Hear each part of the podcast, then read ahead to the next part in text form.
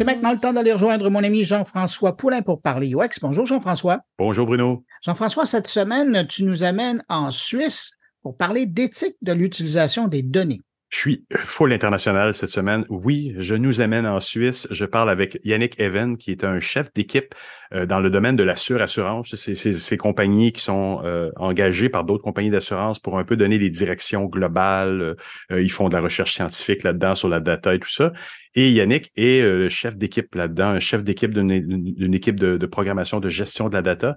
Et on parle effectivement de la, de la, de l'éthique de l'utilisation des données. Et évidemment, tu me connais, j'ai poussé ça un peu plus dans le domaine de l'humain. Mais pour te, pour d'ailleurs finir ma phrase sur le, fait que c'est international, ben, il travaille, son équipe est à Hong Kong. Donc lui est en Suisse. Il a été là, il a été à Hong Kong pendant 14 ans et là maintenant il est retourné, retourné en Suisse avec sa famille puisque il est d'origine française. Donc, hein, on est comme ça à Montcarnet, on fait des, des shows internationaux.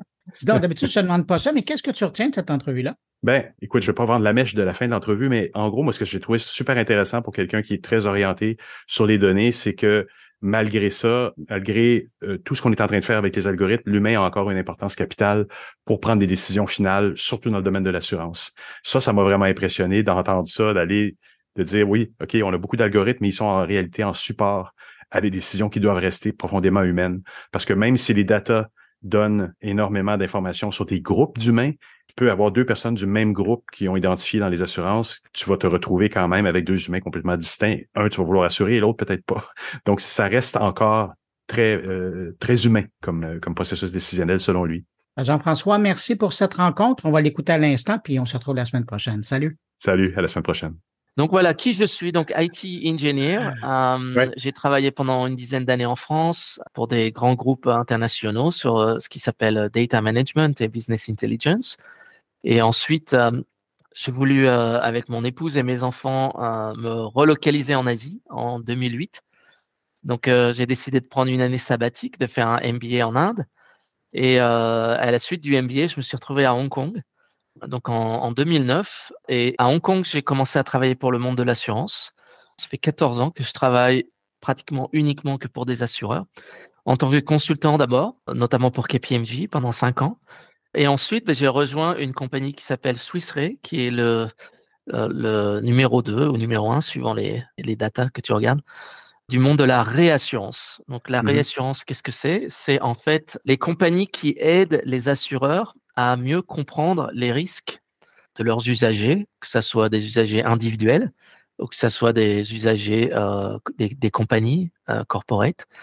Et donc, des, les réassureurs sont des compagnies qui sont vraiment très euh, focalisées sur la compréhension du risque et de plus en plus des modèles très fins, de plus en plus granulaires, de plus en plus prédictifs qui aide en fait à comprendre le risque, à pouvoir le mesurer dans un certain euh, temps, de pouvoir le prédire, de pouvoir aussi faire de la, de la promotion pour la prévention, pour réduire le risque. Et donc, pour revenir à ta question, moi, je gère une équipe de data scientists et data engineers qui en fait aident nos collègues réassureurs et nos clients, les assureurs, à construire des modèles euh, d'intelligence artificielle pour mieux comprendre le risque, pour mieux gérer le risque de façon plus pertinente, plus mmh efficiente. Donc, vous accumulez du data, vous voulez gérer le risque, mais là, donc, vous simulez des choses et c'est là où devient, où pose des questions sur l'impact sur les mmh. Mais en faisant ça, on imagine certains comportements, certaines façons de faire ça.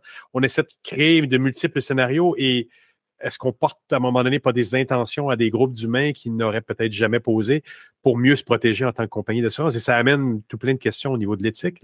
Non, tout à fait, tout à fait. Donc, euh, euh, depuis, depuis le début de l'assurance, donc il y a plus de 300-400 ans, l'éthique est au cœur du monde de l'assurance. Parce que l'assurance est une des industries qui est basée sur, euh, sur la confiance.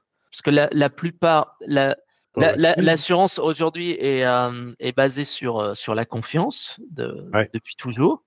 Un contrat entre différents individus. C'est un écosystème d'acteurs qui en fait protège contre un risque qui n'est pas encore intervenu, euh, sur lequel il y a une certaine probabilité. Donc les, les, les risques qui sont sûrs d'arriver, euh, il n'y a pas d'assurance. L'assurance n'est là que sur des, sur des risques avec une certaine probabilité Euh, et cette probabilité est en gros le, le contrat de confiance qui lie un peu euh, les individus ou les compagnies qui prennent ce contrat. Donc on a euh, des, des, niveaux de risque qui sont plus ou moins euh, acceptés, euh, qui nous nous permettent en fait de donner un prix qui est un prix raisonnable et qui nous semble juste par rapport à la science de la modélisation du risque qui s'appelle actuarial risk. Donc, Mais avec, les AI, avec les AI, on va jusque où là, dans cette modélisation? On peut imaginer que une les question... actuaires ont fait un excellent travail pendant 350 ans, mais maintenant, on arrive à un moment où on peut modéliser jusque dans beaucoup plus de détails. Tu l'as dit, on a de plus en plus de data, on a des, on a des drones, on, on mesure tout. Je peux aller voir ton profil Facebook, à la limite, j'exagère. Non, non, tu n'exagères pas. En fait, j'étais fasciné. Un des derniers séminaires où j'étais, euh, au Danemark, euh, avec des clients, on, a invité un, un ancien policier qui s'est reconverti en tant que euh, claim, claim, euh, un, manager de, de claim. Il enquête en fait pour les assureurs pour euh, pour trouver en fait les gens qui fraudent à l'assurance. Dans cette complexité là, comment on arrive à face à la compagnie d'assurance vient vous voir, vous crunchez les datas globalement, vous d'évaluer les risques pour ces compagnies d'assurance-là. Mais l'utilisateur, l'assuré, le, pauvre petit assuré, qui à un moment donné se fait dire non, pour une raison ou pour une autre, mais qui revient à la compagnie d'assurance, qui, ont évalué qu'il était trop de risques pour être assuré ou qu'il y a une prime très élevée et qui se dit, mais, et qui, ou, qui demande à l'assureur, mais pourquoi? Vous avez basé comment cette décision-là sur moi, juste moi? Est-ce qu'on doit lui dire, ben, c'était un groupe qui était basé là-dessus? C'est quoi la redevabilité qu'on a en fait de, transparence des algorithmes qu'on a mis en place pour arriver à ça? Alors aujourd'hui, euh, dans, la plupart des cas, on n'est pas encore euh, dans le pouvoir de, de le faire à un niveau individuel. Mais effectivement, avec la puissance des algorithmes et euh, des nouveaux euh, modèles qui sont de plus en plus puissants, et puis accès à de plus en plus de données. Donc euh, aujourd'hui, les données, les données qu'on crée tous les deux ans, j'avais lu cette statistique, les données qui sont créées tous les deux ans, en gros, c'est autant que les données qui sont créées depuis le début de l'humanité jusqu'à il y a deux ans. Euh, donc, on crée de plus en plus de données. Il y a de plus en plus de, capteurs connectés dans nos voitures, dans nos maisons, dans nos usines, dans nos villes, à nos poignets, bientôt dans nos cerveaux, dans les médicaments que, l'on ingère. Euh, il, y a de plus en plus de capteurs qui sont de plus en plus connectés, qui interagissent, qui ont de plus en plus d'intelligence. 77% euh, de ces capteurs ont au moins un algorithme qui prend la décision en temps réel. Souvent, c'est de la prévention. Mais du coup, euh, les assureurs vont avoir accès à de plus en plus de données. C'est inévitable parce que ces, données existent. Ils vont pouvoir un jour avoir effectivement ces, euh, modèles de prévision très puissants qui vont pouvoir euh, aller à un niveau plus granulaire, voire à un niveau personnel de la, la prédiction du risque. Alors, on n'y est pas encore, mais il y a beaucoup de scénarios comme ça dans les livres. Mais, mais quand on est un responsable d'une équipe qui fait spécifiquement ça, data, AI, euh, qu'on commence à regarder dans la responsabilité également pour un grand groupe comme dans lequel tu travailles ou qui dessert encore beaucoup plus de grands groupes à travers le monde. Comment on met ça en place? C'est quoi les paramètres qu'on se dit là maintenant et vers le futur? Nous, notre groupe va tenir compte de ci, de ça et de cela. Alors, euh, ça fait déjà plusieurs années qu'on travaille sur, euh, sur ces sujets. il y a même 12 ans, 12 ans, on a écrit en fait un papier, notamment sur euh, sur ah l'aspect vie et santé, sur, euh, sur euh, l'éthique. donc, ça, ça, fait quand même plusieurs années. moi, personnellement, avec mon équipe en Asie, on a travaillé depuis cinq ans avec notre régulateur. Et, ils ont en fait écrit en 2008 leur, leur, un peu leur, leur principe de d'AI responsable qui s'appelle FIT. Donc, F, c'est pour fairness. E, c'est éthique. Euh, le A, c'est accountability et le T, c'est transparence. Et euh, ils avaient défini euh, certains principes et ensuite, ils ont construit un consortium entre les, des compagnies de big tech, des, banques, des assureurs comme nous et quelques startups. Et on a travaillé ensemble, en fait, pour écrire les méthodologies, comment ces principes doivent être mis en action. Et donc, on a appliqué cette méthodologie de fairness, de justesse pour ce modèle. Et on a, on l'a appliqué notamment sur deux données un peu sensibles. À Singapour, on a le droit d'utiliser le genre et euh, l'ethnicité. On a le droit d'utiliser ça dans notre modèle de, prédiction. ce qui n'est pas le cas partout. Donc, on a voulu un peu voir si le modèle était juste autour de ces deux attributs. Et on a vu que sur l'ethnicité, il n'y avait pas vraiment de, de différence suivant les mmh ethnicités. Donc, il y avait différentes ethnicités. à Singapour, il y a plutôt quatre ethnicités chinois, malais, euh, indiens ou euh, européens. Euh. donc, il y, en a d'autres, hein, mais c'est les quatre principales. Donc, il n'y avait pas mmh vraiment de, notre modèle ne faisait pas vraiment de discrimination sur, sur ces attributs. Donc, ce travail qu'on a fait pendant, pendant quatre ans. Ensuite, le, le dernier papier qu'on a fait, c'était sur le même cas d'usage. On a appliqué la transparence. mais la transparence, c'est aussi pouvoir, en tant qu'assureur et réassureur, expliquer non seulement à nos talents, mais aussi surtout aux clients. Est-ce que c'est peut-être pas ton groupe non plus, mais est-ce que vous validez aussi vos hypothèses de temps en temps en envoyant des enquêteurs sur le terrain? Est-ce qu'il y a un côté euh, anthropologique, ethnographique à dire on a tant de data, mais on doit faire un petit check, un petit spot check de temps en temps pour voir si la data tient le coup? Bien sûr, bien sûr. C'est, effectivement, c'est un des, euh, des conclusions.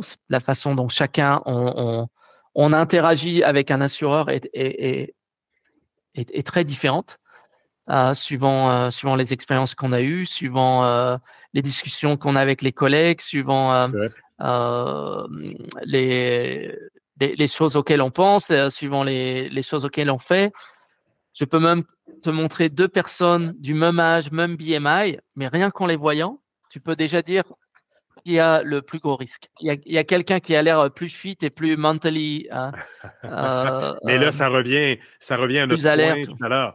On a des statistiques, on a des algorithmes et on, a de l'intelligence artificielle dans tout ça.